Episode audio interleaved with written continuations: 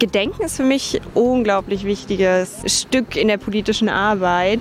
Demokratie muss man eben jeden Tag wieder verteidigen. Lichtenberg braucht Politik, die mutig ist. Wer sagte das? Wenn die Leute da mal äh, mitkriegen, was da alles in diesem Tütchen drin ist, ganz viele schmeißen das Tütchen dann weg und nehmen das gar nicht mehr. Ich habe da mal eine Frage. Mein Name ist Reit Saleh und heute treffe ich Tamara Lüttke. Wie geht's dir, Tamara? Mir geht's gut. Wo sind wir gerade unterwegs, Tamara? Wir sind am Rathaus Lichtenberg unterwegs und zwar gerade in Richtung des Rathausparks. Und warum haben wir uns heute hier getroffen? Was bedeutet dieser Ort für dich? Das ist äh, mein Kiez. Zum einen ist es mein Wohnkiez und es ist auch meine alte Arbeitsstelle hier des Bezirksamts. Okay. Und du selber wohnst hier auch in der Gegend? Genau. Ähm, die Straße ein Stück weit hoch in der Platte. Okay. Ähm, da wohnst du schon wie lange? Uff, ich glaube so vier Jahre. Ja, es kommt hin. Okay. Und ursprünglich äh, bist du ja keine Berlinerin, sondern du kommst aus? München. Ich bin in München geboren und im Dachauer Hinterland aufgewachsen, in Dachau zur Schule gegangen. Okay. Und ist das auch hier dein Wahlkreis? Das ist mein Wahlkreis. Ist ein, natürlich ist es der schönste Wahlkreis. Beschreib mal den Wahlkreis äh, für diejenigen, die jetzt gerade zuhören und das Ganze jetzt nicht äh, sehen wie wir. Oh, hier äh, trifft es eigentlich ganz gut aufeinander. Hier sieht man nämlich ein ähm, paar von den nicht ganz so hohen Platten von der Genossenschaft zum Beispiel. Und direkt gegenüber sieht man eben auch die schönen Altbauten. Und das ist eigentlich auch genau die Mischung, die meinen Wahlkreis ausmacht. Wir haben noch ein Stückchen Großsiedlung oben, wir haben die ganze Frankfurter Allee Süd haben wir noch eine Großsiedlung und dazwischen haben wir aber auch immer wieder schöne Altbaukieze. Wie würdest du den Wahlkreis noch beschreiben? Ähm, insgesamt die Menschen, das Verhältnis Natur äh, und äh, Straßen und, und, und? Ähm, also zum einen finde ich super gut, dass wir, äh, glaube ich, Kieze haben, die auch sehr jung sind und wir haben aber auch natürlich Kieze, wo wir schon auch viele Seniorinnen und Senioren haben einen guten Einkommensmix haben. Und das ist schon sehr grün. Die Grünflächen sind gut verteilt und vieles wird jetzt auch neu gemacht. Also gerade Spielplätze werden gerade viel restauriert. Der hier ist zum Beispiel vor einigen Jahren neu fertig geworden, der Rathauspark. Hm, ist aber schön hier. Ja, es ist richtig schön. Ein bisschen schade ist, dass die Anhöhe da vorne, die ist leider nicht barrierefrei erreichbar. Darum gab es noch so einen da nicht rein mit Rollstuhl? Nee, weil da Stufen sind. Begründet wurde das vom äh, Amt damit, dass Wasser sonst nicht korrekt abläuft bzw. zu sehr abträgt. Ich glaube, das haben viele Leute nicht so gut nachvollziehen können, leider. Und es ist halt auch schade, dass da eben keine barrierefreie Lösung gefunden wurde. Du bist jetzt ähm, quasi voll im Thema. Das Thema Gesundheit, das Thema Zugang für alle, das Thema Barrierefreiheit, das Thema Dasein für Menschen mit psychischen Erkrankungen. Das ist ein Stück weit so dein Thema? Das ist ein äh, großer Teil. Es sind vor allem Drogen- und Suchterkrankungen, die mich ähm, eigentlich schon seit vielen Jahren beschäftigen ähm, und natürlich auch mit dem Thema Clubkultur so ein bisschen zusammenhängen. Was bedeutet das für dich, wenn du da bist für diejenigen, die vielleicht auf den ersten Eindruck nicht die größte Lobby haben, die Suchtkranken, die Drogenkranken oder Drogenabhängigen oder Menschen, die Bedarf haben, die Unterstützung brauchen. Warum machst du das? Was bedeutet das für dich? Warum hast du die Themen äh, dir zu Herzensthemen gemacht? Also zuallererst denke ich, dass ähm, Drogenkonsum überhaupt nichts Verwerfliches ist oder dass es ähm, ein Recht auf Rausch auch gibt. Und ich halte es für eine ganz wichtige Arbeit, dass wir darüber aufklären und Präventionsarbeit leisten, damit es eben dann nicht zu schweren Erkrankungen kommt irgendwann. Und ich glaube, dass es keinen Automatismus gibt, der zwingend in so eine Suchterkrankung führt, wenn man eben genug darüber weiß und ähm, die Safer-Use-Taktiken kennt etc. Und deshalb glaube ich, dass ähm, wir einfach viel mehr darüber sprechen müssen, weil ganz viel so im Dunkeln passiert. Zum Beispiel in meiner Jugend war es eben schon so, wir reden jetzt wieder über die Cannabis-Legalisierung, dass wir uns das alles im Internet anlesen mussten. Mhm. Auch die Safer-Use-Regeln im Internet anlesen mussten und dann passiert einfach viel, viel mehr Blödsinn damit. Du bist quasi für einen, ähm, für einen lockereren, für einen transparenteren und offeneren Umgang damit? Auf jeden Fall, genau. Weil ich glaube, genau, Cannabiskonsum ist ein gutes Beispiel. Wenn man früh zu viel kifft, dann kann es Schäden hinterlassen. Ich habe vor vielen Jahren, ähm, das war damals in der Partei noch sehr umstritten, ähm, mich positioniert für die Freigabe von Cannabis, hatte aber dann keine Mehrheit gehabt bei der Basisbefragung der SPD. Damals standen nur die Jusos an meiner Seite und heute ist da mittlerweile eine bundeseinheitliche Linie. Warum dauert es manchmal bei uns bei der SPD äh, bei einigen Themen, bis wir dann soweit sind? Ja, wahrscheinlich ist es eben auch die Aufklärung. Es gibt viele Vorurteile zu einigen Dingen und da muss man halt mit vielen Leuten sprechen und Demokratie ist langsam. Das ist äh, äußerst ärgerlich, aber ist einfach erstmal so. Wenn du jetzt durch den Wahlkreis gehst, du hast hier 21 Prozent geholt, bist quasi ähm, dicht an den Linken, die waren ein paar Prozent mehr, glaube ich, sechs oder sieben Prozent mehr. Beim nächsten Mal ist dein Anspruch, den Wahlkreis direkt zu holen. Ja, ja, schrumpft, der Abstand schrumpft. genau. Jetzt ist die Frage, die ich habe, was ist das für ein Gefühl für dich? Du weißt, dass du jetzt eine ähm, Abgeordnete bist, du bestimmst jetzt, du entscheidest jetzt, du hast Einfluss, du hast Macht. Sachen in dieser Stadt zu verändern. Was ist das gerade für ein Gefühl für dich? Du entscheidest, du hast auch eine Verantwortung für 3,7 Millionen Menschen. Puh, also es ist ja noch so frisch, dass, glaube ich, noch nicht alles davon so ganz gesagt ist. Ähm, die Verantwortung wiegt schwer, ist, glaube ich, noch ein bisschen schwerer aktuell als die Euphorie darüber. Aber es kommt langsam. Wenn man sich dann auch in seine Inhalte reinfuchst und dann eben mit den äh, Trägern auch vor Ort ins Gespräch kommt über das, was ihnen wichtig ist. Und dann ist es natürlich großartig, wenn man auch merkt, okay, man kann was verändern und man kann zum Beispiel eben hier für das Familienplanungszentrum da sein und sich für deren Belange einsetzen und damit auch ganz, ganz wichtige Infrastruktur sichern. Das ist schon ein großartiges mhm. Gefühl, wenn dann wirklich auch ein Erfolg bei rauskommt. Mhm. Du wurdest in der Familie ein Stück weit politisiert? Ja, äh, meine Großmutter ist ein ganz, ganz wichtiger Punkt für gewesen weil die einfach sehr starke Feministin war und auch kein Blatt vom Mund genommen hat. Bezeichnest du dich als Feministen? Auf jeden Fall. Was heißt das für dich, Feminismus? Also natürlich der Kampf für Frauenrechte und das ist immer noch ein Kampf, weil ich glaube, dass wirklich viele Leute und auch eben manchmal Frauen selbst nicht sehen, dass es einfach diese ganz festgesetzten Strukturen gibt, die Frauen benachteiligen bis heute. Wo stehen wir denn hier gerade? Wir sind gerade an der Blutmauer vorbeigegangen. Oh. Ähm, hier wurden elf Spartakuskämpfer ähm, im März 1919 ermordet und die halten wir auch regelmäßig Gedenken ab. An dieser Mauer hier? Genau, an dieser Mauer wurden sie erschossen, ja. Und dann steht ihr hier einmal im Jahr gemeinsam mit wem? Mit der SPD? Genau, das ist ähm, die SPD, aber das ist auch überparteilich. Da sind eigentlich äh, fast alle Parteien mit dabei, mhm. bis auf die eine. Was bedeutet das für dich, wenn du jetzt hier stehst? Gedenken ist für mich wahrscheinlich eben auch wegen der Sozialisation in Dachau ein unglaublich wichtiges ähm, mhm. Stück in der politischen Arbeit. Mhm. Ähm, Gerade nie wieder ist für mich ein total wichtiger Begriff. Und ähm, die Geschichte der SPD ist so lang und äh, finde ich wahnsinnig inspirierend auch. Tamara, ich hatte dich ja erlebt oder auch ähm, kennengelernt, zum ersten Mal quasi mit dir geredet. Da war ich zu Besuch bei euch gewesen, auch von der KDV. Vielleicht erinnerst du dich. Ja. Da hast du ganz spontan gesagt, hört mal, es gibt jetzt demnächst eine Demo. Ähm, Franz Giffer und ich waren, glaube ich, bei euch gewesen. Wir haben uns vorgestellt damals, weil wir kandidiert haben äh, für den Landesvorsitz.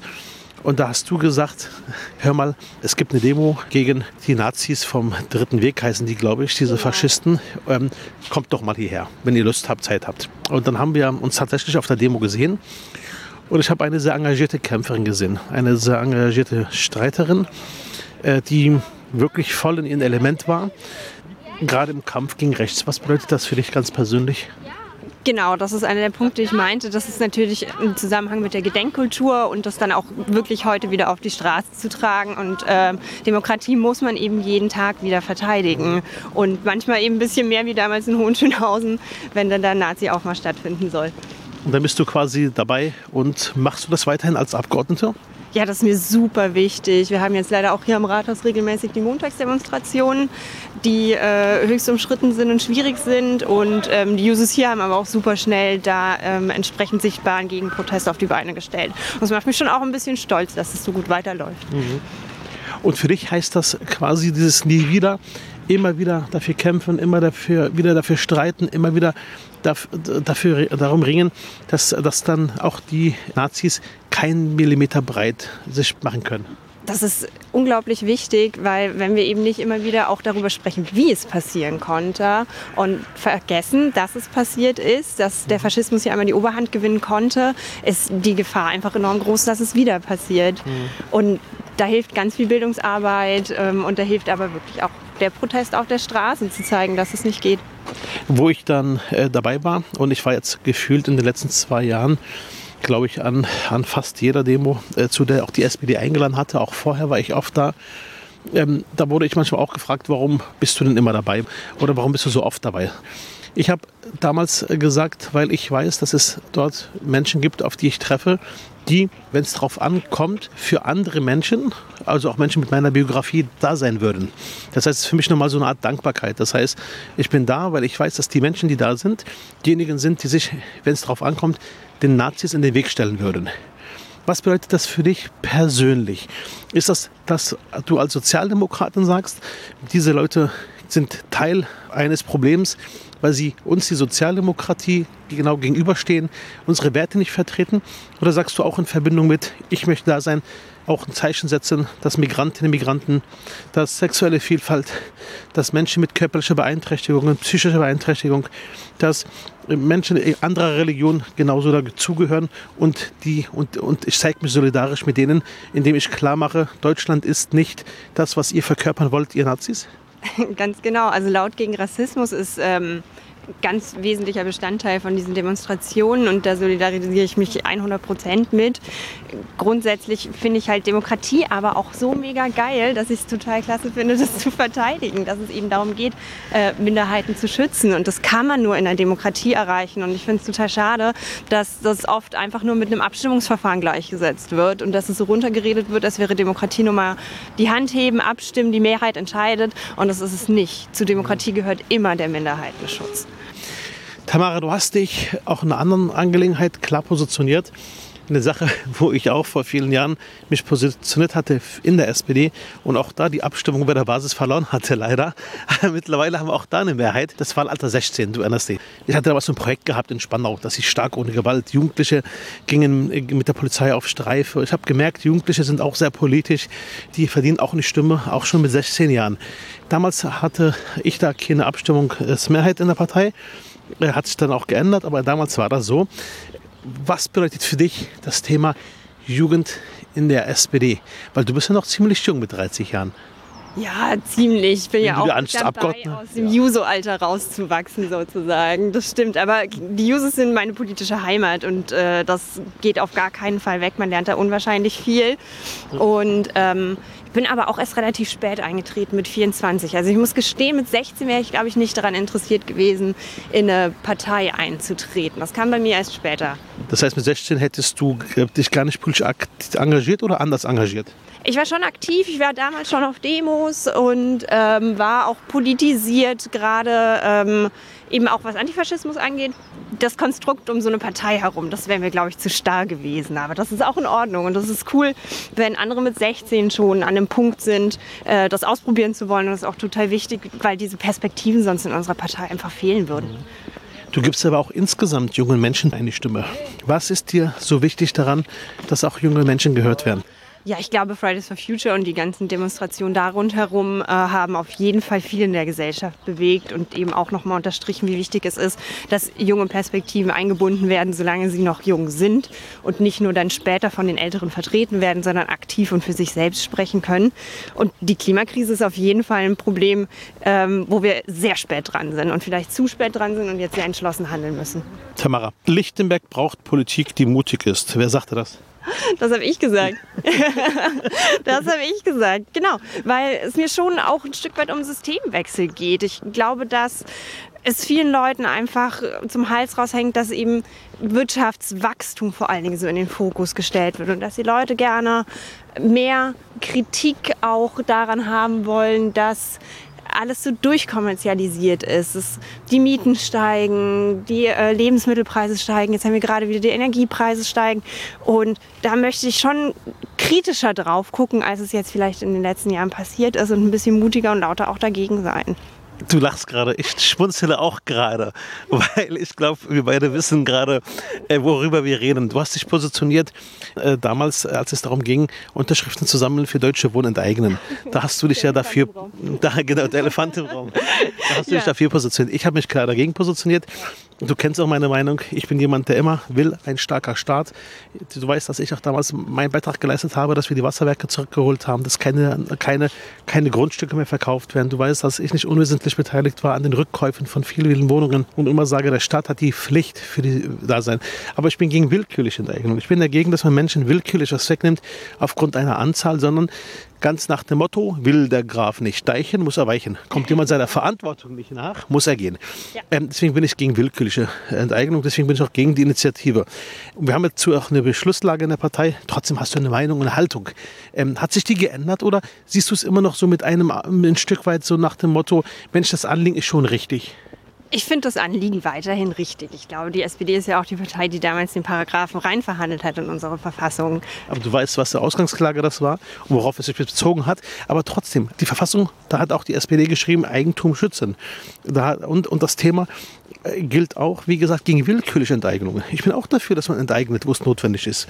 Wo Menschen sich falsch verhalten, wo Menschen ihrer Verantwortung nicht nachkommen, wo das Allgemeinwohl. Aber willkürlich, das ist, glaube ich, ein anderes Thema. Warum ist das Thema dir so wichtig? Ich glaube, dass wir eine gute Lösung damit gefunden haben, diese Expertenkommission einzusetzen. Zum Thema Willkür auf jeden Fall, damit diese Expertenkommission eben klarstellen kann, was geht und was geht nicht und womit ähm, laufen wir in Gefahr, eben dann doch vom Verfassungsgericht zu scheitern. Mir ist das Thema so wichtig, weil man damals schon, als ich noch in München auf Wohnungssuche war, habe ich halt kaum genug zum Leben gehabt. Also es ist wirklich krass, wenn man sich so ein Studium und dann ist es gerade als Arbeiterkind auch noch mal was ganz anderes, glaube ich, wenn die Eltern eben nicht so viel zuschießen können. Das BAföG ist auch oft sehr, sehr knapp und man muss nebenbei arbeiten gehen. Das ist einfach die Hölle, sich nebenbei noch auf ein Studium konzentrieren zu müssen. Man ist eh in einer schwierigen Lebensphase mit Anfang 20 und das hat mich, glaube ich, schon krass geprägt, dass damals schon die Mietenpreise einfach so durch die Decke gegangen sind sind. Und es sind jetzt viele Jahre ins Land gezogen, wo eben sich die Vermieter und viele Eigentümer und gerade die Investoren eben nicht ihrer Verantwortung bewusst geworden sind.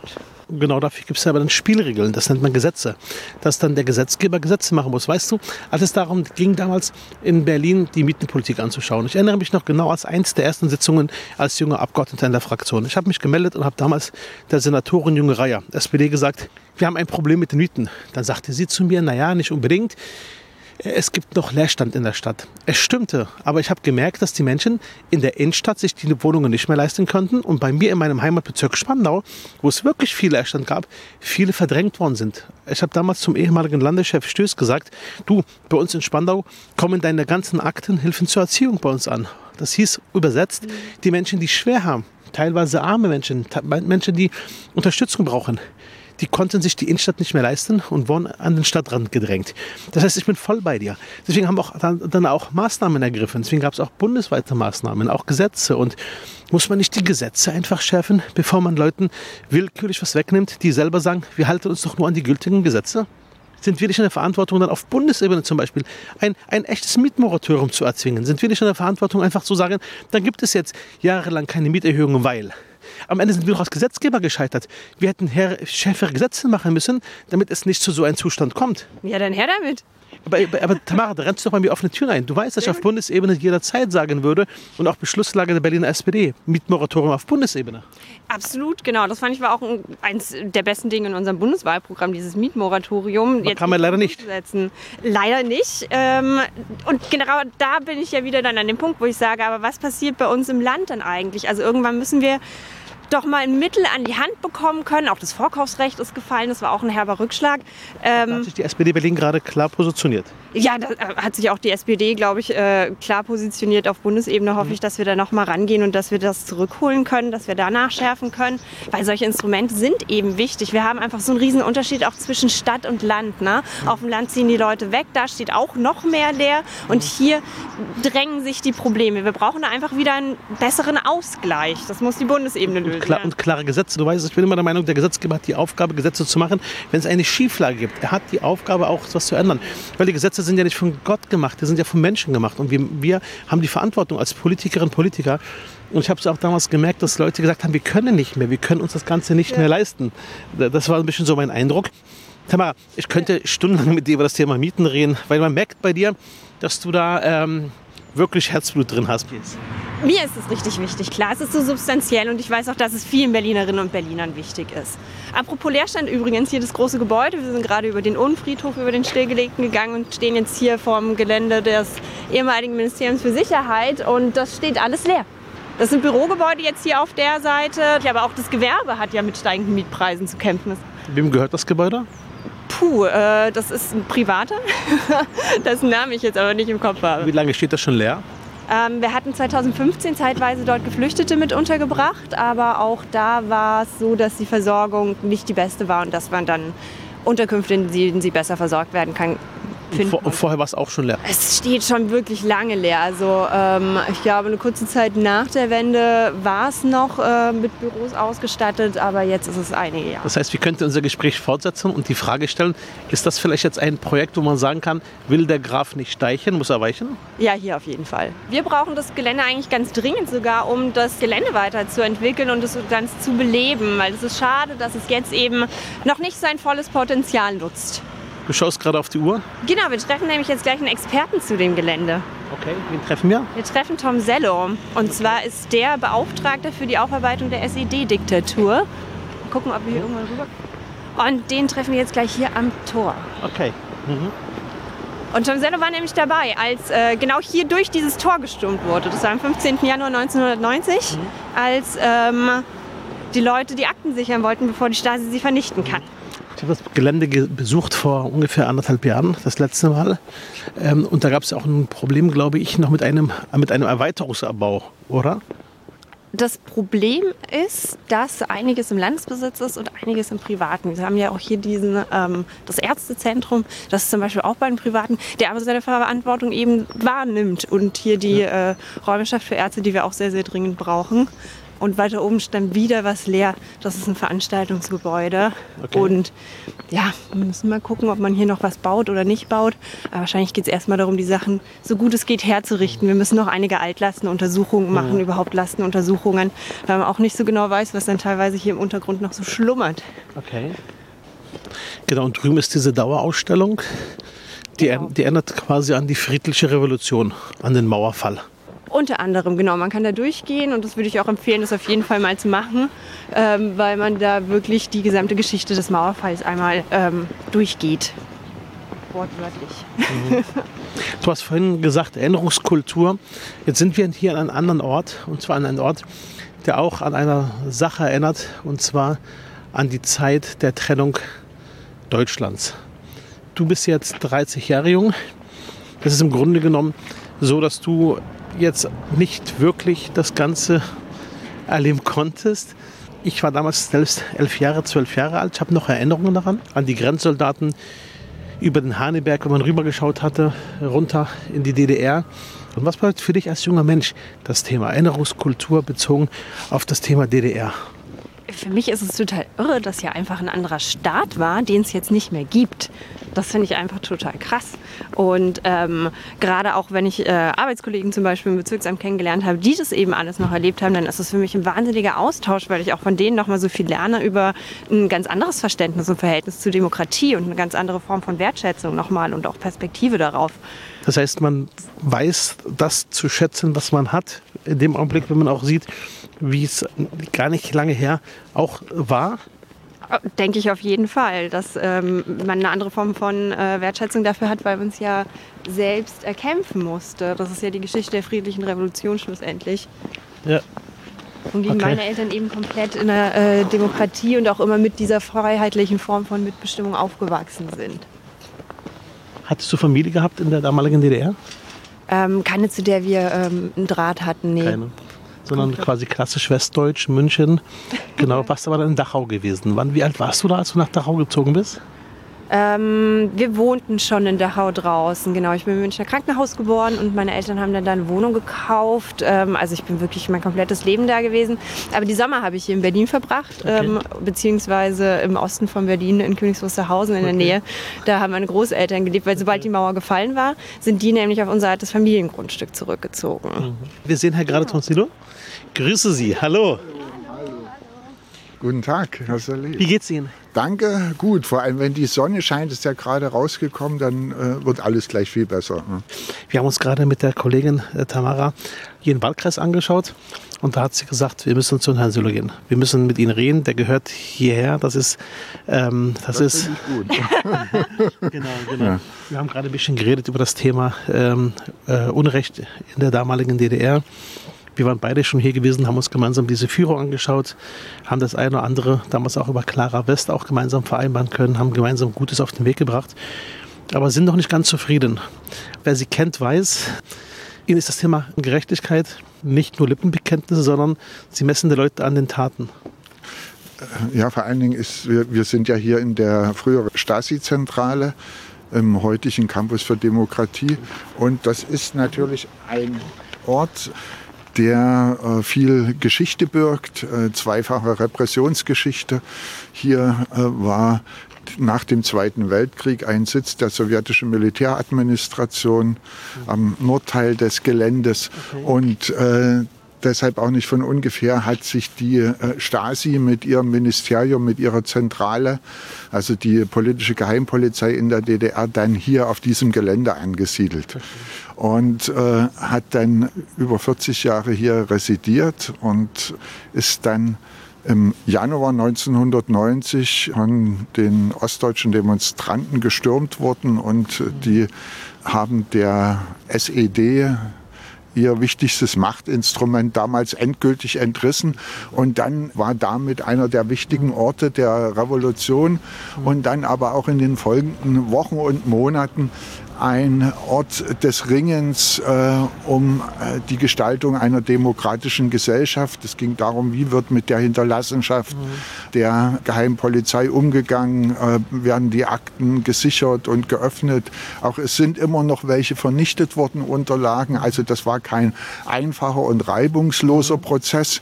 Und die Diskussion, die geht ja bis in die heutige Zeit. Ja, beim letzten Mal, wo wir hier waren, da haben sie mir ein Bild gezeigt. Ich habe gerade geguckt, ähm, ich dachte, das wäre hier. Das war äh, ein Bild, wo die Akten vernichtet worden sind. Das war so eine Aktion. Plötzlich musste alles vernichtet werden. Und da haben sie mir gesagt, den Satz. Und dann ging es darum, zu retten, was es zu retten gab. Da sind Menschen, Bürger hergelaufen und haben die Akten äh, rausgezogen, um was zu retten, um zu signalisieren. Genau das Bild war das gewesen. Um zu signalisieren, wir müssen Akten retten. Und hier, das Bild hier oben war das gewesen. Genau, wo die reingegangen sind, die Blätter flogen und später hat man gesagt, wir retten Akten. Für Sie persönlich, dieser Prozess, dieses Wir retten Akten, was bedeutet denn diese Akten für Sie? Also äh, ganz einfach, warum der, die Bedeutung dieser Akten, da geht es um das Leben äh, also von mehreren Millionen Menschen. Genau, also das ja. sind nicht nur Akten, genau. also es ist nicht nur Papier, was gestapelt ist, in mhm. Regalen steht, oder äh, in irgendwelchen Filmen oder Fotos vorliegt, sondern es geht da um das Leben von Menschen. Genau. Und 1989, 90 war die Situation so, dass niemand wusste, außer den Stasi-Offizieren, was in diesen Unterlagen steht, was die für Pläne damit hatten, was die vorhatten, was die Absicht war, diese ganzen Informationen zu sammeln und äh, wie sie das Leben der Menschen in der DDR bestimmt haben und ähm, im Griff hatten. Und es ging darum, das eigene Leben wieder in die eigenen Hände zu bekommen. Genau. Das äh, war sozusagen der wichtige Punkt. Deshalb auch die Öffnung der Akten. Also dass das nicht einfach in ein Archiv für Jahrzehnte verschlossen mhm. wird, sondern dass man tatsächlich äh, äh, nachlesen kann, was äh, wusste die Geheimpolizei und was hatte die sie für Pläne. Beim letzten Mal, wo wir hier waren, hatten wir tatsächlich auch konkret über äh, Projekte, Vorhaben gesprochen. Das ist mittlerweile auch schon anderthalb, zwei Jahre her. Tamara hat mir gerade ein paar Punkte genannt, äh, die gerade hier in Bewegung sind. Wie weit sind wir gekommen bisher? Oder ist das immer noch nicht geklärt, die Grundstücksfrage? Man muss sich das so vorstellen, wer jetzt gerade nicht hier steht, sondern zuhört. Also wir haben da einen Block, äh, der sich in einem Karree von vier Straßen, also Frankfurter Allee, Normannenstraße, Ruschestraße und Magdalenenstraße befindet, äh, mit zig Zehntausenden Quadratmetern Bürofläche. Mhm. Und äh, das ist nur ein Teil des ehemaligen Stasi-Geländes gewesen. Mhm. Die Ausdehnung war noch viel größer, aber das ist jetzt äh, gewissermaßen dieses Gebiet, um das es noch geht. Und wenn wir da drauf gucken, äh, wie wird das genutzt, das Gelände, da sind hier äh, Landeseinrichtungen, Bundeseinrichtungen untergebracht. Mhm. Es sind äh, Archive, das Stasi-Unterlagenarchiv, das Stasi-Museum befindet sich hier. Mhm. Die Robert-Havemann-Gesellschaft mit ihrem Archiv der DDR-Opposition hat ihren Sitz neben anderen äh, Gesundheitseinrichtungen zum Beispiel und einem Finanzamt äh, sind also diese erinnerungskulturellen Einrichtungen und Angebote mit verschiedenen Ausstellungen einer Archivausstellung, die also erklärt äh, zu den Akten, wie sie, äh, wie sie entstanden sind und was sie beinhalten. Oder hier die Open-Air-Ausstellung zur Revolution und Mauerfall. Wichtige und interessante erinnerungspolitische Angebote. Und wenn man dann von oben drauf auf den Grundriss guckt, dann sieht man aber, mhm. also das ist nicht mal die Hälfte des Geländes, okay. äh, die damit genutzt und bespielt okay. wird. Für die andere Hälfte äh, muss man einfach Leerstand feststellen, über Jahrzehnte Leerstand und, und das mitten in der Stadt. Äh, und, und auch, naja, bauliche Missstände damit verbunden. Mitten in der Stadt. Mitten in der Stadt, gute Anbindung, äh, gute Verkehrslage, äh, in einer Situation, wo wir ja alle wissen, dass auch die öffentliche Hand viel Bürofläche braucht. Ich denke, das ist hier ein Potenzial, um den Ort weiter zu nutzen, nicht zu verfallen zu lassen. Es ist ja auch ein bewusster Umgang äh, hier nötig. Also man kann ja nicht einfach hier irgendwas machen. Na klar, aber die stehen leer, weil die sind zum großen Teil in äh, Privatbesitz und, äh, und, und, werden nicht entwickelt. Äh, da ist auch in nichts abzusehen. Also das muss ich mal sagen, äh, wenn da von den Privatbesitzern hätte etwas entwickelt werden wollen, dann wäre das in den letzten Jahrzehnten möglich gewesen. Das ist nicht passiert. Also das, ich, ich, ich frage mal, frag mal, ganz provokant, wir haben gerade das Thema gehabt, muss der Staat dann notfalls sagen, dann äh, kommt das weg von den Privaten? Also um das klar zu sagen, also ich sehe die einzige Möglichkeit, wenn hier der äh, Staat seine Verantwortung wahrnimmt und äh, die Entwicklung des Geländes vorantreibt, das ist für mich die einzige Möglichkeit. Tamara, du sitzt jetzt oder stehst jetzt hier, neben, wirklich muss man sagen, auch eine Person, die äh, in Berlin einer der bekanntesten Gesichter ist, mit einer Verantwortung für ganz, ganz viele Menschen äh, als Beauftragter. Äh, jemand, der Klartext redet, jemand, der, muss man sagen, auch uns Politiker manchmal die Leviten liest. Ich erinnere mich an die letzte Sitzung im Parlament, im Abgeordnetenhaus, wo sie nicht mit Lob, aber auch nicht mit Kritik auch äh, gespart haben. Was macht das für dich als 30-Jährige, wir haben ja gerade geredet, junge Politikerin? Wir reden hier an einem sehr historischen Ort äh, und haben hier wirklich den direkten Bezug auch für einen Menschen, der für eine Sache lebt. Wenn ich mit Ihnen rede, habe ich mal das Gefühl, da ist jemand wirklich auch beseelt. Das ist eine Sache, die kommt aus dem Herzen. Das ist eine Sache, die, die ist wirklich ist, eine, ist ein Auftrag. Das gibt mir das Gefühl, dass ich mir da eine dicke Scheibe von abschneiden kann. genau, also dieses für was brennen mit einer Leidenschaft dahinter sein. Und hier geht es eben auch einfach wieder um demokratische Bildung und um das, was eben uns alle schützt, was uns auch Freiheiten sichert letztendlich. Und das finde ich sehr inspirierend, das finde ich total spannend. Und da habe ich Lust, auch mitzuarbeiten mhm. natürlich und eben genau diesen Esprit, diesen Spirit mit auf die Straße zu tragen, zu den Leuten zu bringen, weil ich glaube, noch viel, viel mehr Menschen müssten eigentlich hier wissen, was es für ein historischer Ort ist und dass man sich das immer noch jeden Tag einfach angucken kann, dass es offen ist. Das finde ich einfach total wahnsinnig. Aber hier, glaube ich, könnte man eigentlich noch viel, viel mehr auch einfach demokratische und politische Bildungsarbeit stattfinden lassen, die Leute erreicht. Und wenn äh, du einmal den Schritt nach vorne wagst, äh, sagen wir mal in 20, 30 Jahren, glaubst du, das Thema DDR, Vergangenheit, gemeinsame Vergangenheit, spielt noch eine Rolle? Oder glaubst du bis dahin, dass die kommenden Generationen sagen, ja, irgendwas war da, eine Zwischenphase, ich glaube, da sind wir wieder bei demselben Thema. Ich glaube, das darf man gar nicht vergessen, weil man auch da verstehen muss, und da sind wir ja auch gerade erst am Anfang wirklich aufzuarbeiten, was die SED-Diktatur bedeutet hat. Wenn wir das nicht aufarbeiten und wenn wir das vergessen, auch da ist eine gewisse Gefahr der Wiederholung schlussendlich mhm. einfach da. Ich glaube, das ist wahnsinnig wichtig, dass wir mhm. das auch aktiv mitnehmen, auch wenn irgendwann Zeitzeugen nicht mehr da sein sollten. Ich eine Frage bitte, weil die Frage ist für mich schon wichtig, weil es leben ja viele Menschen, so wie ich auch. Äh, ich war damals, als die Wende kam, ähm, zwölf Jahre alt. Ich erinnere mich noch genau an den Abend. Ich war zu Besuch meinen Onkel Teisier und Tante Ursula in Wedding. Tante Ursula kommt aus dem Osten ursprünglich oder aus dem Ostberlin. Ihre Geschwister lebten alle dort. Und ich war da gewesen am Abend und dann hat sie nur, nur gebrüllt ja, ja, also wirklich Euphorie. Und dann war sie am Telefon so laut, dass wir nicht mehr an unserer Commodore, da gab es so ein Commodore 64 spielen konnten, weil wir uns genervt fühlten. Dann sind wir runtergegangen als Kinder, haben dann aus Protest uns einen Döner geholt und erinnere mich an nächsten Morgen an, der, an die Situation, volle Busse, die Freude. Kommende Generationen, auch diejenigen, die jetzt nicht eine deutsche Geschichte in dem Sinne haben. Muss man nicht diese, muss man nicht diese jungen Leute auch mitnehmen, die jetzt in Berlin ungefähr 50, 60 Prozent der Jugendlichen ausmachen? Und wie kann das gelingen?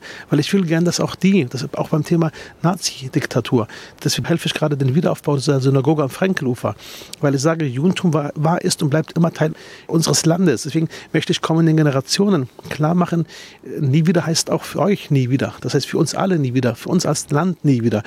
Damit, und deswegen muss man auch die jungen Leute akzeptieren als Teil des Landes, damit die sagen, ich bin auch bereit, mir die Geschichte, auch dieses schreckliche Kapitel der Nazizeit, als nie wieder auch zu meinen Werten zu machen. Und das ist eine Aufgabe, die wir haben. Wie sehen Sie das mit der DDR-Vergangenheit? Gelingt uns das auch? Äh, wenn ich noch mal einen kleinen Schritt zurückgehen äh, kann, also ich äh, sehe das nicht so, dass, äh, dass wir gerade anfangen mit der Aufarbeitung der SED-Diktatur, sondern da ist schon eine ganze Menge passiert.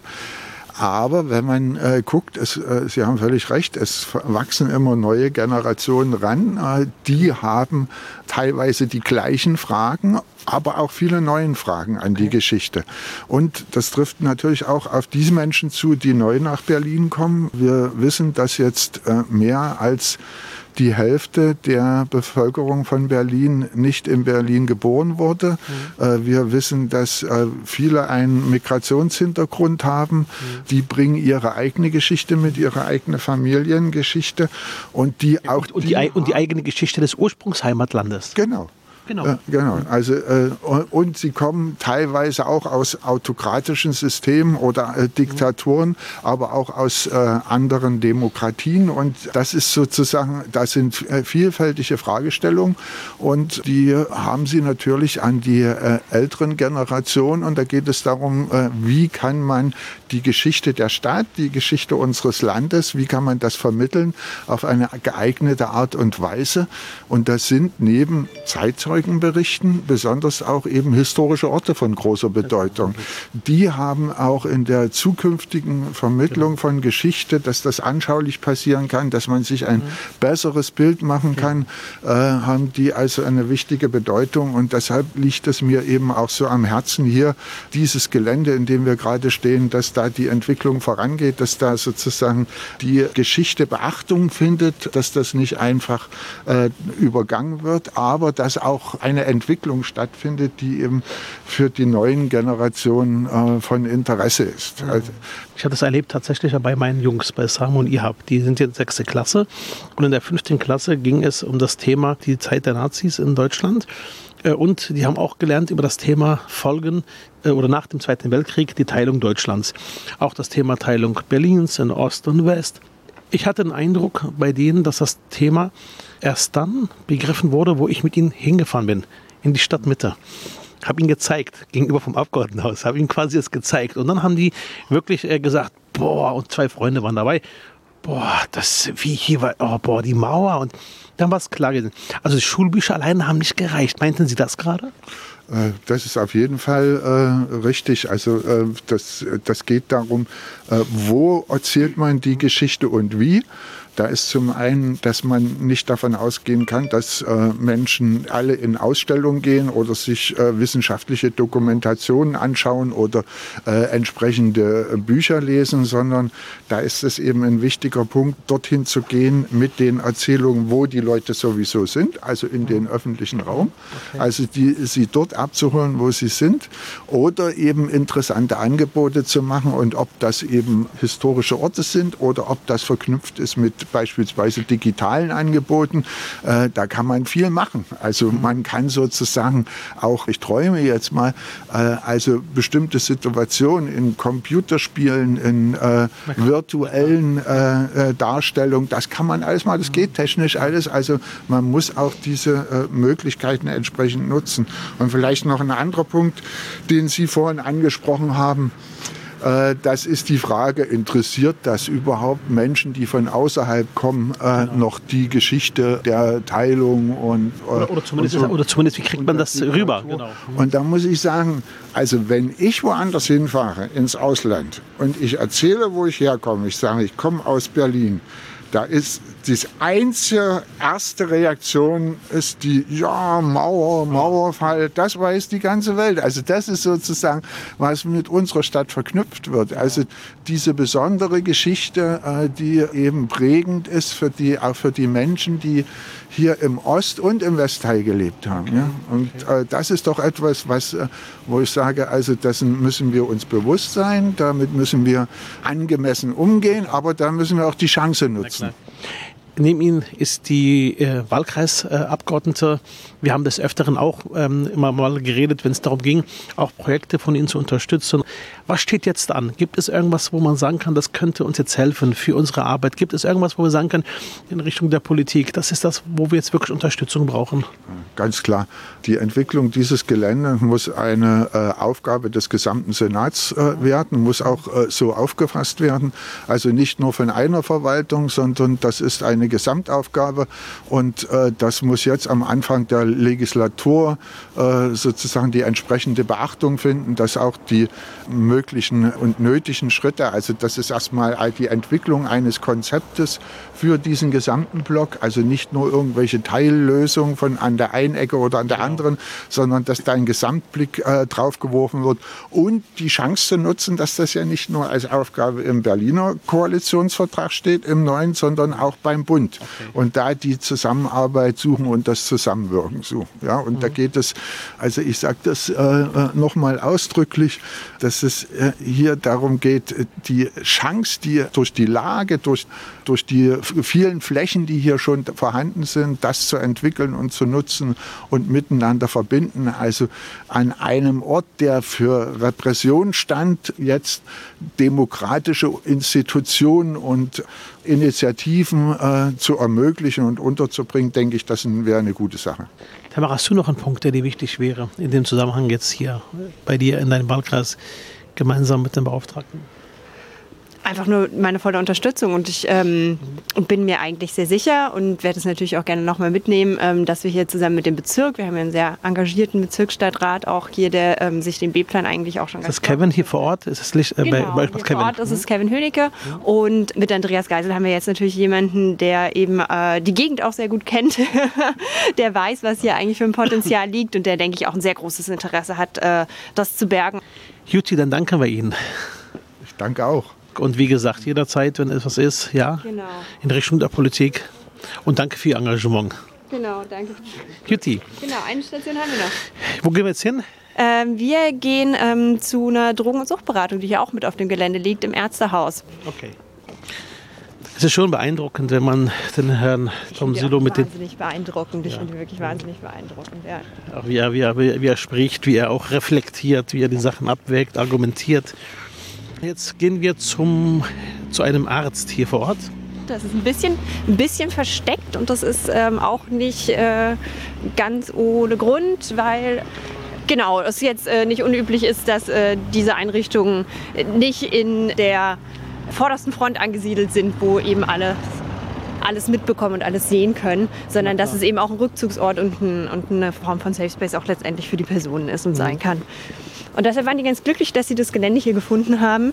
Es ist nämlich so, dass in Lichtenberg generell ähm, ein enormer Ärztemangel herrscht. Also wir sind einer von den drei Bezirken mit der geringsten Ärztedichte. Wir liegen weit unter 100 Prozent im Versorgungsgrad. Wir sind sogar unter 90 Prozent. Wie kommt das, Tamara? Das liegt daran, dass es ähm, mehr Privatversicherte im Westen der Stadt gibt und dass man damit einfach besser über die Runden kommt. Hier ist es ähm, einfach weniger attraktiv für Ärzte. Und auch das Klientel ist teilweise natürlich ein bisschen schwieriger. Und klar, wenn man es auch einfacher haben kann, das ist jetzt gar nichts, was ich irgendjemandem persönlich vorwerfe. Was ist das für ein Gebäude, Tamara, wo wir hier stehen? Da war früher der Veranstaltungssaal mit drin. Also da ist in der Mitte ein ganz großer Veranstaltungsraum. Da steht aber jetzt leer. Genau. Steht alles leer, genau. Ist, ich beschreibe das mal für die Zuhörer. Ein riesengroßes Komplex. Riesengroß.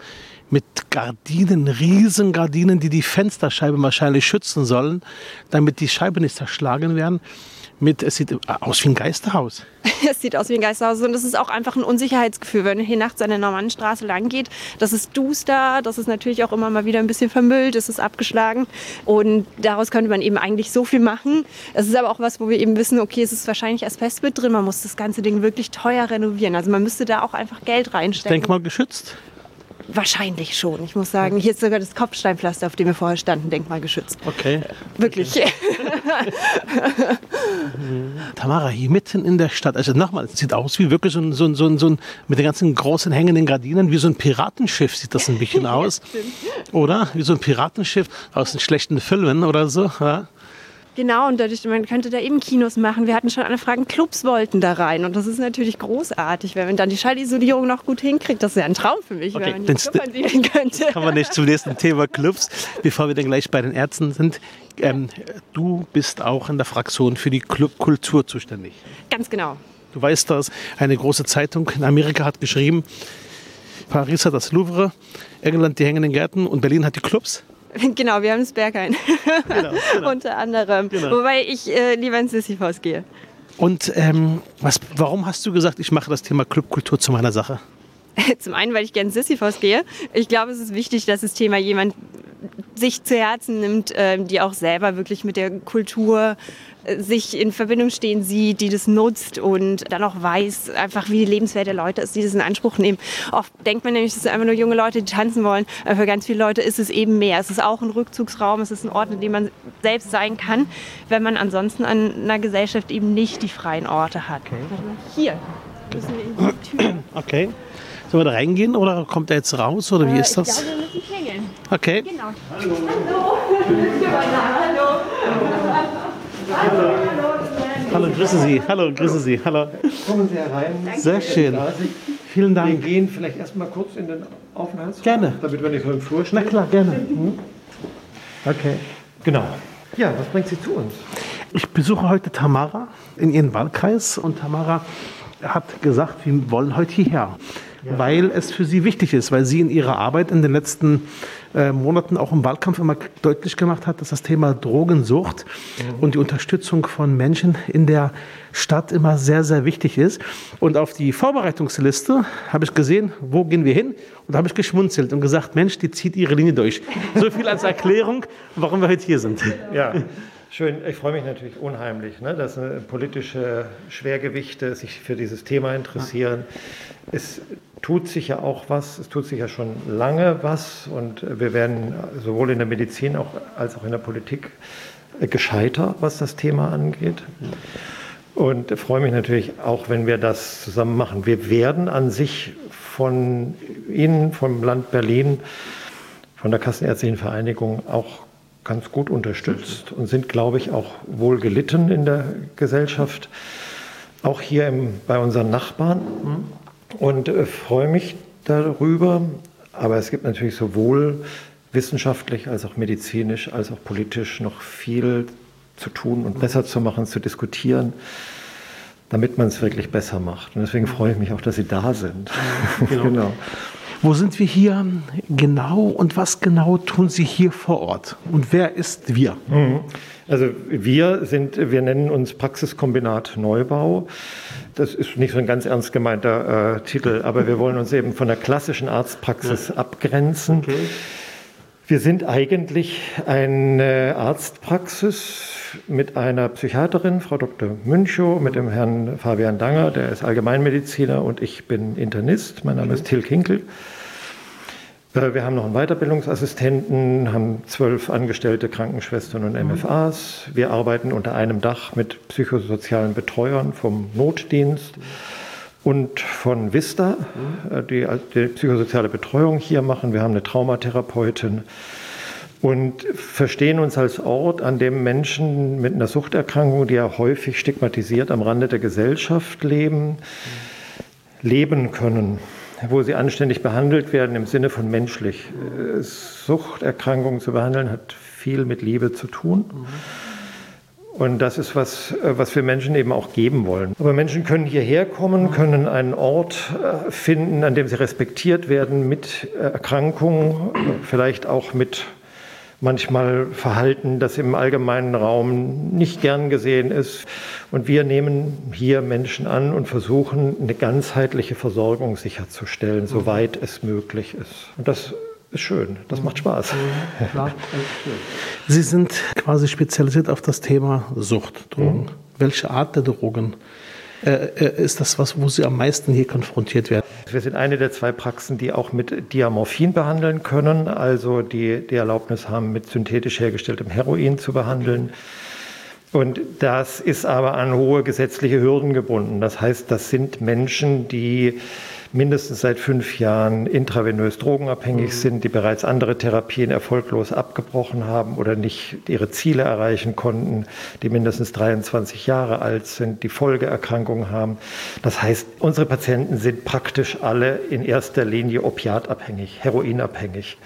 Menschen, die so schwer krank sind, haben aber fast immer auch einen Konsum von anderen Suchtstoffen, sodass okay. die meisten ein komplexes Bild aus Suchterkrankungen haben. Mhm. Wobei man natürlich sagen kann, die Sucht kann auch als Symptom verstanden werden von mhm. schwersten Traumatisierungen mhm. oder Persönlichkeitsstörungen oder ja, Bindungsstörungen im Kleinkindesalter. Ja, wir haben sehr viele, sehr sensible, sehr liebenswerte, sehr schöne Menschen hier, aber das Leitsymptom ist Opiatabhängigkeit. Mhm. Wenn die Menschen zu Ihnen kommen, mhm. haben die Menschen noch ein geregeltes Leben? Gibt es Menschen, die sogar noch ihrer Arbeit nachgehen? Wenn die Patientinnen kommen, ist häufig eben nichts geregelt. Also wir haben natürlich Patientinnen, die obdachlos waren und ja, klassische Endstadien einer Suchterkrankung. Mhm. Mit der Behandlung, die wir hier anbieten, ist immerhin fast ein Drittel wieder im Arbeitsmarkt. Und Nochmal ein Drittel nach der Behandlung können wieder arbeiten? Na, ich würde mal sagen, mit der Behandlung kann man. Sogar, sogar mit der Behandlung? Ja. Also Sie wären wahrscheinlich verblüfft, wenn Sie jetzt, das geht wegen der Schweigepflicht nicht, aber wenn ich Ihnen Patientinnen einfach zeige, also vielen sieht man nicht an, wie schwer krank die Menschen mal waren. Natürlich sieht man, wenn man hier durchs Haus geht, auch Menschen, die noch in einem früheren Stadium sind der Erholung. Ne? Und, mhm. Aber oft kommen Menschen mit offenen Beinen, mit Abszessen, mhm. ohne Zähne im Mund, äh, obdachlos. Und dann fangen wir an. Housing first ist oft die Devise. Erstmal erst ein Dach über den Kopf, mhm. ne? dann eine Krankenversicherung, dass die Ämter gemacht werden, dass die Medizin die Hepatitis C behandeln kann, dass wir die Abszesse zur Abheilung bringen, dass wir dann Zahnärzte involvieren, dass die Patienten wieder ein Gebiss kriegen. Jetzt mit der Maske ist es nicht so schlimm, wenn man nur Stumpfen im, im, im Gesicht hat. Aber ohne Maske ist das auch Stigma, wenn man kein nicht mehr richtig essen kann. Und dann Schritt für Schritt. Das dauert oft ein, zwei, drei Jahre, bis jemand dann wieder anfängt. Erst Ergotherapie, dann, wie sagt man da, Maßnahme vom, vom Jobcenter. Ja, Familie, wieder mit der Familie zusammen. Man kann heutzutage mit einer Suchterkrankung in Berlin auch gut leben. Wenn ich, wir haben vorhin darüber geredet, über die Frage Drogenpolitik. Jetzt gehen wir mal auf die Ebene, auch wo wir Verantwortung haben. Das heißt, dort, wo wir auch als Land Berlin, auch äh, Tamara als Abgeordnete, ich als Abgeordneter, als Landeschef der SPD in Berlin, als Fraktionsvorsitzender Verantwortung tragen. Unsere Drogenpolitik, Hand aufs Herz. Unterstützt das oder belastet das eher Ihre Arbeit? Na, und durch die Kriminalisierung von Drogenkonsum ist unsere Arbeit natürlich äh, deutlich erschwert. Mit der Idee der Kriminalisierung gelingt es wahrscheinlich, rekreationellen Gebrauch äh, zurückzufahren. Genau. Was auf Kosten derer kommt, bei denen es gar nicht um rekreationellen Gebrauch geht, sondern wo es eine äh, krankhafter, zwanghafter Konsum ist, die dann äh, in eine Kriminalisierung getrieben werden. Darauf hat eine Kriminalisierung nur schädliche Einflüsse. Darf ich direkt dazu was fragen? Mhm. Weil wir hatten das tatsächlich diskutiert. In den Koalitionsgesprächen war das tatsächlich Thema gewesen. Ich habe es auch gerade vorhin Tamara erzählt. Damals war ich derjenige, der als erstes, quasi als Fraktionschef wahrscheinlich überhaupt, aber äh, insgesamt von denjenigen in Verantwortung, habe damals gefordert, äh, äh, Liberalisierung oder Entkriminalisierung von Cannabis. Hat gedauert. Mittlerweile haben wir uns dann durchgesetzt, vor ungefähr drei Jahren auf dem Parteitag. Hat bei uns in der SPD, auch für mich, lange gedauert. Jetzt in den Verhandlungen der Koalition beim Thema harte Drogen war ich etwas zurückhaltender, gebe ich offen zu. Und ich will Ihnen kurz sagen, warum. Weil mein Gefühl war, deswegen ist nochmal Ihre Argumente so wichtig, jetzt mal mitzuhören. Weil mein Argument war gewesen, ihr könnt doch nicht wirklich den Leuten sagen, es ist richtig, was wenn ihr es entkriminalisiert, es ist ja nicht verboten. Mhm. Und Heroin macht doch Menschen kaputt. Es zerstört Menschen, es laugt Menschen aus. Und meine, meine Sorge war, dass dann auch zum Beispiel diese Clubdrogen und alles, diese sogenannten Partydrogen, plötzlich normal sind, dass man sie, ich habe damals unterstützt, dass man die Sachen vorher prüft in den, vor den Diskurs, da gibt es so ein Programm. Genau, habe hab ich unterstützt. Ich hatte damals mit dem Thomas Isenberg und dem Staatssekretär für Tim Renner in einem Club ein, eine Veranstaltung mit Experten und habe danach gesagt, wisst ihr was, ich werbe jetzt in meiner Fraktion für die Freigabe, dass wir es kontrollieren können, dass wir es checken ja. können. Hat funktioniert. Aber die Freigabe, ist das nicht am Ende sowas wie, junge Leute in einer schweren Phase, sagt man, komm, besorg dir einfach dein Zeug, es ist erlaubt? Also die, ich glaube, eine, eine völlig unregulierte Freigabe äh, kann auch nicht wirklich jetzt im Moment das Ziel sein. Ich glaube, wenn man sich mit den Vorschlägen der äh, Global Commission on Drug Policies auseinandersetzt, die ja sehr klar sind, und das sind jetzt auch keine Freaks mit Dreadlocks, sondern das sind vernünftige Leute, die diese ganze Prohibition auch miterlebt haben, die doch sehr klar sagen, Prohibition von Drogen ist einer der Hauptfaktoren, warum Menschen überhaupt an Drogen sterben und warum das so schädlich ist. Bei uns im Programm oder auch in der Schweiz, nach Jahrzehnten von Diamorphin-Programmen gab es keinen einzigen drogenbezogenen Todesfall. Nicht? Also wenn man einen Zugang hat, der sicher ist, der geschützt ist, der sauber ist, der in Frieden stattfinden kann, sind Drogen auf einmal nicht mehr so gefährlich, wie wenn man die unter der Brücke kaufen muss, Angst hat vor der Polizei und weglaufen muss und keine Nadeln hat. Ein Großteil der schädlichen Wirkung von Drogen, ich will die nicht verharmlosen, aber ein Großteil der Schäden, die wir sehen, sind indirekte Folgen oder direkte Folgen der Prohibition. Das heißt nicht, dass ich der Meinung bin, man sollte Heroin, so wie man Brötchen beim Bäcker holt, einfach an der Ecke kaufen können. Aber eine Regulierung, so wie bei Alkohol, der dadurch am wenigsten Schaden verursacht im Vergleich zu völlig unregulierter Freigabe und im Vergleich zu Prohibition, einen gesetzlichen Rahmen zu finden, in dem man mit diesen Substanzen besser umgehen kann. Das wäre wünschenswert und das würde tatsächlich den Schaden für die Menschen, den Schaden für die Gesellschaft und auch die Kosten für die Gesellschaft reduzieren, weil das ja in der Regel Menschen sind, die eigentlich im produktiven Alter sind. Die fehlen uns ja in unserer aber, Gesellschaft. Aber auch, wäre damit verbunden auch der Verkauf? Jemand äh, verkauft äh, dann quasi, ich sag mal jetzt bewusst auch nochmal die Partydrogen, wenn die erlaubt sind? Oder wäre das staatlich äh, aus Ihrer Sicht?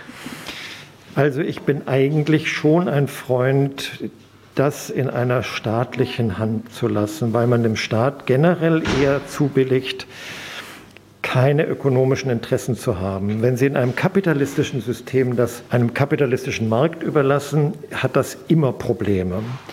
Wenn Sie das aber natürlich einem Schwarzmarkt überlassen, der noch einen viel radikaleren kapitalistischen Ansatz hat, dann sind die Probleme natürlich noch größer. Deswegen würde ich das mir wünschen, von einem staatlichen Programm unterstützt, umgesetzt zu sehen. Das würde wahrscheinlich die Risiken am besten minimieren. Vielen Dank auch wirklich ja. für diese offenen Worte. Unter der Maske, unter der schwarzen Maske, die Tamara anhat, merkt man ihr Grinsen weil sie mich auf dem Weg vorhin die ganze Zeit davon überzeugen wollte, weil wir haben uns ein bisschen vorbereitet auf das Gespräch oder ein bisschen geredet über ihre Themen, die sie hat. Und da war ich nicht, war ich irgendwie so dieses, nee, äh, Gegenargument vielleicht, wenn ich fragen darf, noch einmal für mich. Die Alkoholtoten gibt es doch trotzdem. Ja, aber es sind natürlich, wenn Sie das vergleichen aus der Zeit der Prohibition in den USA äh, vorher und nachher, weniger? sind es viel weniger. Okay, verstanden. Mhm. Und man kann Hilfe suchen. Ne? Wir sehen hier Menschen unter der Brücke liegen und dann hierher kommen, weil das Hilfesuchen alleine schon sehr schwierig ist wenn man damit offener umgeht, wenn man damit ehrlicher umgeht, wenn man damit äh, auch freier umgeht, weil man nicht eine Prohibition oder eine Kriminalisierung fürchten muss, dann kann man auch frühzeitig Hilfe suchen. Und dann könnte man auch Wissenschaft einfacher betreiben. Verstehen Sie? Wir können zum Beispiel durch die Kriminalisierung ganz wenig Forschung machen. Mit Kokain können Sie keine Forschung machen. Das ist verboten. Wie sollen wir denn unser Wissen erhöhen, wenn wir alles nicht dürfen? Und mhm. da sind wir eben schon daran interessiert, also ich besonders. Ja, Tamara Lüttke auch. Genau, also für die Traumatherapie wäre das einfach ganz, ganz wichtig, wenn man mit bestimmten Substanzen arbeiten könnte. Da könnte man einfach noch mal echt viel weiterkommen. Mhm. Und bei Alkohol wäre mir noch wichtig, es wird auch einfach verharmlost. Also ich glaube, wir, so viele Menschen rutschen unbemerkter in eine Abhängigkeit hinein, weil wir Alkohol ja so krass kulturell etabliert mhm. haben und eben verharmlosen. Und ich glaube, das würden wir so dann, selbst bei einer Legalisierung von anderen Drogen, würde das nicht passieren. Hm, okay. Und Tamara, die Frage, die wir gerade hatten, war ja nochmal gewesen, bezogen auf das Thema auch nochmal ähm, Unterstützung von äh, Infrastruktur, das heißt wirklich Menschen, die vor Ort helfen. Die Situation in Berlin ist ja so, dass es eher weniger diese Anlaufstellen gibt. Ist das eine Sache, die du jetzt mitnehmen möchtest nochmal in die Beratungen der nächsten Jahre für die Fraktion? Ja, das wäre total wichtig, dass wir einfach auch Räumlichkeiten bereitstellen können für eben genau diese Angebote. Genau. Und in ganz Berlin ist das gleichermaßen verteilt. Wie ist das? Weißt du das oder wissen Sie das? Die Drogenabhängigkeit? Nee, die, nee, die Unterstützungspotenziale, die Beratung. Na, also wir haben natürlich, äh, was die ärztliche Behandlung von Suchterkrankungen angeht, im Ostteil der Stadt ein praktisch leeres Gebiet. Äh, östlich von uns gibt es keinen Arzt mehr äh, Marzahn, Hellersdorf, Lichtenberg gibt es keine Ärzte, die eine Versorgung übernehmen können. Das führt natürlich dazu, dass Menschen mit dieser Erkrankung jeden Tag oft ganz lange Wege machen müssen das dann nicht schaffen oder beim Schwarzfahren erwischt werden, in die Ersatzfreiheitsstrafe gehen. Das sind immer solche Zyklen, wo man sagen würde, Sie und ich, wir würden das schon hinkriegen, jeden Tag zum Arzt zu gehen. Aber es gibt ja auch einen Grund, warum diese Menschen Erkrankungen haben. Und da fehlt es ganz massiv an Ärztinnen. Und das, was Sie sagen mit den Räumlichkeiten, ja, wir haben lange gesucht und wir haben letztlich einen Investor, hier den Herrn Reimer, dem das Gebäude gehört, gefunden, der gesagt hat, ich baue euch das. Aber alle anderen wenn Sie sagen, Sie kommen mit 350 Drogenabhängigen ja. auf dem privaten Markt, haben ja. Sie keine Chance. Diese Ersatzfreiheitsstrafe, die äh, abgeschafft gehört, da haben wir uns auch klar positioniert, da bin ich froh darüber. Tamara, was würdest du sagen, sind die in dem Themenfeld ähm, für dich jetzt die Aufgaben für die Legislatur? Also das ganz nahe Ziel ist natürlich, dass das Drug-Checking jetzt auch möglichst bald beginnt, dass wir die Point-of-Care-Abgabestellen dann auch schnell kriegen. Genau, Point-of-Care-Abgabestellen heißt dann, dass man eben nicht nur eine Station in der Mitte der Stadt hat, wo man dann mit seinem Tütchen hinfahren muss, sondern dass man das auch wirklich am besten in der Nähe vom Club oder von der Stelle, wo man es gekauft hat, möglichst schnell testen lassen kann weil, und das zeigen, glaube ich, erste Studien auch aus der Schweiz jetzt zum Beispiel, wenn die Leute da mal äh, mitkriegen, was da alles in diesem Tütchen drin ist, ganz viele schmeißen das Tütchen dann weg und nehmen das gar nicht mehr. Ja, die konsumieren dann nicht mehr, weil da eben so ein Cocktail drin ist, den die eigentlich gar nicht haben wollten. Ne? Okay. Und ich glaube, dass solche Projekte sogar dazu führen, dass die Menschen weniger konsumieren und eben mit weniger Nebenwirkungen. Mhm. Und der zweite Punkt, klar, das ist die Entkriminalisierung. Das muss bei Cannabis auch möglichst schnell gehen, jetzt, dass die Leute dann eben nicht mehr verfolgt werden, wenn wir eh vorhaben, es zu legalisieren.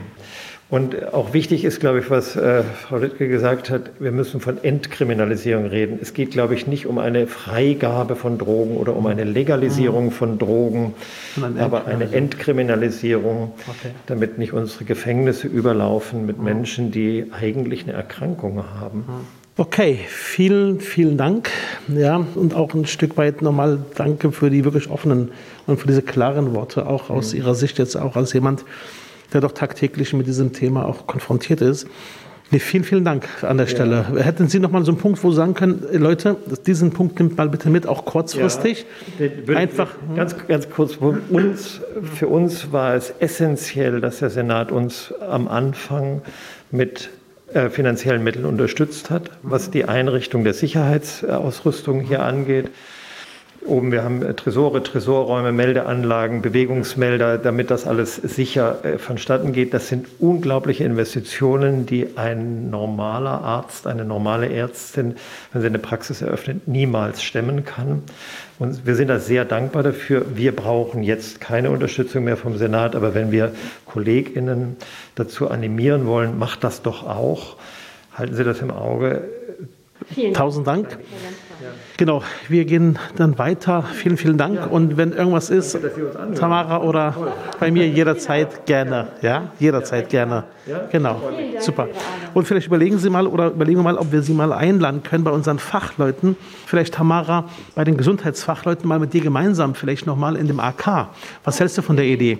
Was Super hältst du davon, gerne, weil Tamara? Das tatsächlich auch ein Kreis ist, wo man mal eine halbe Stunde nachdenken kann und schweigen, genau. während so in einem Interview man sozusagen genau. seine, äh, genau. seine Themen parat haben. Dann besuchen Sie uns mal beim Arbeitskreis und vielleicht kann man, ja, das kann man. Ja, und ich bin auch immer froh, wenn ich noch jemanden aus dem Fach habe, der meine Meinung mit unterlegt, mit Fakten unterfüttern kann, weil manchmal hatte ich schon das Gefühl, auch vorgenossen und genossen, dass sie mich angucken und ein bisschen die Augen drehen und ich sage, ach, die, die Tamara, die Junge wieder, da sagt sie wieder was, aber naja, ob das, das alles so hinhaut. Ja, genau, eben. Das Alter bringe ich mit. Das ist dann auch einfach vielleicht nochmal so ein bisschen schön Schwergewicht dabei zu haben, der sagte, das ist nicht nur, dass äh, ich mir das ausgedacht habe, sondern das sind verlässliche Daten, die dahinter stecken. Ja. Es ist schon sowas natürlich, eine Entwicklung braucht auch am Ende auch Argumente und Zeit. Vielen, vielen Dank. Danke Ihnen. Ja, bitte. Tschüss. Gute Ihnen. Ja. Ciao. So, Tamara, ich würde sagen, jetzt äh, für die Erreichung deiner Ziele, das war jetzt fies. ja, ich habe mir natürlich vorher gut überlegt, wo wir hingehen. Es freut mich aber, dass das jetzt so, dass ähm, er so ausführlich erzählt hat. Es freut mich natürlich auch immer. So, das ist schon beeindruckend. Tamara, wir sind jetzt quasi am Ende des Podcasts. Wir haben jetzt äh, auch massiv überzogen. Das Problem, was ich habe, ist, ist gerade mit dir. Es ist einfach spannend als Ganzes, äh, wie ich finde. Ähm, ist das wirklich ein sehr spannender Podcast. Tamara, am Ende gibt es eine schnelle Runde. Du entscheidest dich für einen Begriff. Für die schnelle Runde jetzt? Ja. Ich werfe zwei Begriffe in den Raum und du musst dich für einen entscheiden. Okay, ja. Habe ich verstanden. Kriegen wir das hin? Auf jeden Fall. Juti, wir fangen mal an. Wir machen mal eine Probe. Okay? okay. Äh, rot oder grün? Rot. Super, okay. Das, genau. Auto oder Autoverbot? Uff, Auto. Du bist gegen Verbote? Genau, weil viele einfach auf diese Form von Verkehrsmittel angewiesen bleiben werden. Hm, okay. Bus oder Bahn? Bahn. Okay. London oder Paris? Uh, London. Ich war schon mal in London sehr gerne. Gefällt dir als Stadt? Ja, hat mir gut gefallen. Hm, okay. Bier oder Wein? Oh, das ist die schwierigste. Wein. Ost oder West? Oh, das ist auch gemein. Ost. Hm? Ost, trotz, trotz meiner Westwurzeln würde ich Ost sagen, weil ich mich hier einfach so unendlich wohlfühle. Und mhm. wie gesagt, die Wurzeln liegen ja eigentlich auch äh, in Brandenburg sozusagen mhm. von der Familie. Daher Osten, ich bin unwahrscheinlich gerne mhm. hier. Glaube oder Haltung? Uff, das ist auch schwierig. Haltung. Es ist am Ende Haltung. Und ich denke, dass auch im Glauben sehr viel Haltung drinstecken kann. Mhm. Du würdest dich für Haltung entscheiden? Ja, ich glaube aber, das ist gar kein Gegensatz. Von Glauben gingen auch viele Kriege aus. Bei Haltung ist das meistens so, dass man es doch eher reflektiert und eine Haltung formuliert. Auch das kann natürlich eine falsche Haltung sein, aber schon eher Haltung. Ich bin auch gar nicht so sicher, ob es der Glaube ist, der letztendlich die Kriege auslöst, weil oft ist es dann am Ende doch eine Politik gewesen unter einem Deckmantel Klar. von mhm. Religion. Mhm, ich bin genau. da eigentlich recht offen. Also ich glaube, man sollte Religion nicht zu sehr bevorurteilen. Das ist ja genauso auch, äh, das weißt du ja auch. Und äh, deswegen ist es doch interessant. Ähm, Olaf Scholz oder Saskia Esken? Saskia Esken. Ich habe gerade überlegt, was du wohl antwortest. ähm, ich finde, Saskia ist eine ganz tolle Vorsitzende. Mit der bin ich heute Abend verabredet zum Essen. Ach schön, grüß Sie. Mach ich, danke. mhm, genau. Ja, Saskia fand ich einfach toll, weil ich mag ihre Themensetzung und ähm, genau, finde, dass sie einfach äh, Themen in die SPD bringt, die lange so ein bisschen untergegangen sind. Und das hat mir eigentlich an ihr immer schon gut gefallen. Mhm. Links oder rechts? Links, links, klar. Also ähm, der antifaschistische Kampf macht es natürlich äh, sehr, sehr deutlich. Mhm. Döner oder doch die Currywurst? Ich bin Vegetarierin und. Komplett ohne? ähm, aber ich esse unglaublich gerne Veggie-Currywurst. Okay. Ich glaube, ich würde die Veggie-Currywurst nehmen. Okay. Berge oder See? Der See. Das ist mit ein Grund, warum ich Bayern verlassen habe. Ich bin wirklich gar kein Fan von Bergen. Und äh, unser Häuschen ist nur fünf Minuten vom See weg. Also am liebsten Häuschen im Wald am See. Das ist ein Traum. Mhm, okay. Senat oder Parlament? Parlament. Einfach weil parlamentarische Arbeit so unglaublich spannend ist und ähm, ich ein großer Fan eben der Legislative bin. Exekutivarbeit habe ich so ein bisschen miterleben können im Bezirksamt und ich glaube, das reicht mir. Land oder Bezirk? Land, weil ich diese breite Perspektive, die Berlin zu bieten hat, ganz spannend finde. Klar, jeder Bezirk und alles, was kommunal ist, hat auch so seine Perlen, aber ach, Berlin ist einfach großartig. Jetzt bin ich ganz gemein. Spandau oder Neukölln? Neukölln. Spandau ist einfach zu weit weg, aber es ist natürlich auch schön. Ich danke fürs Gespräch. Ich danke dir, dass du hier warst. Vielen Dank.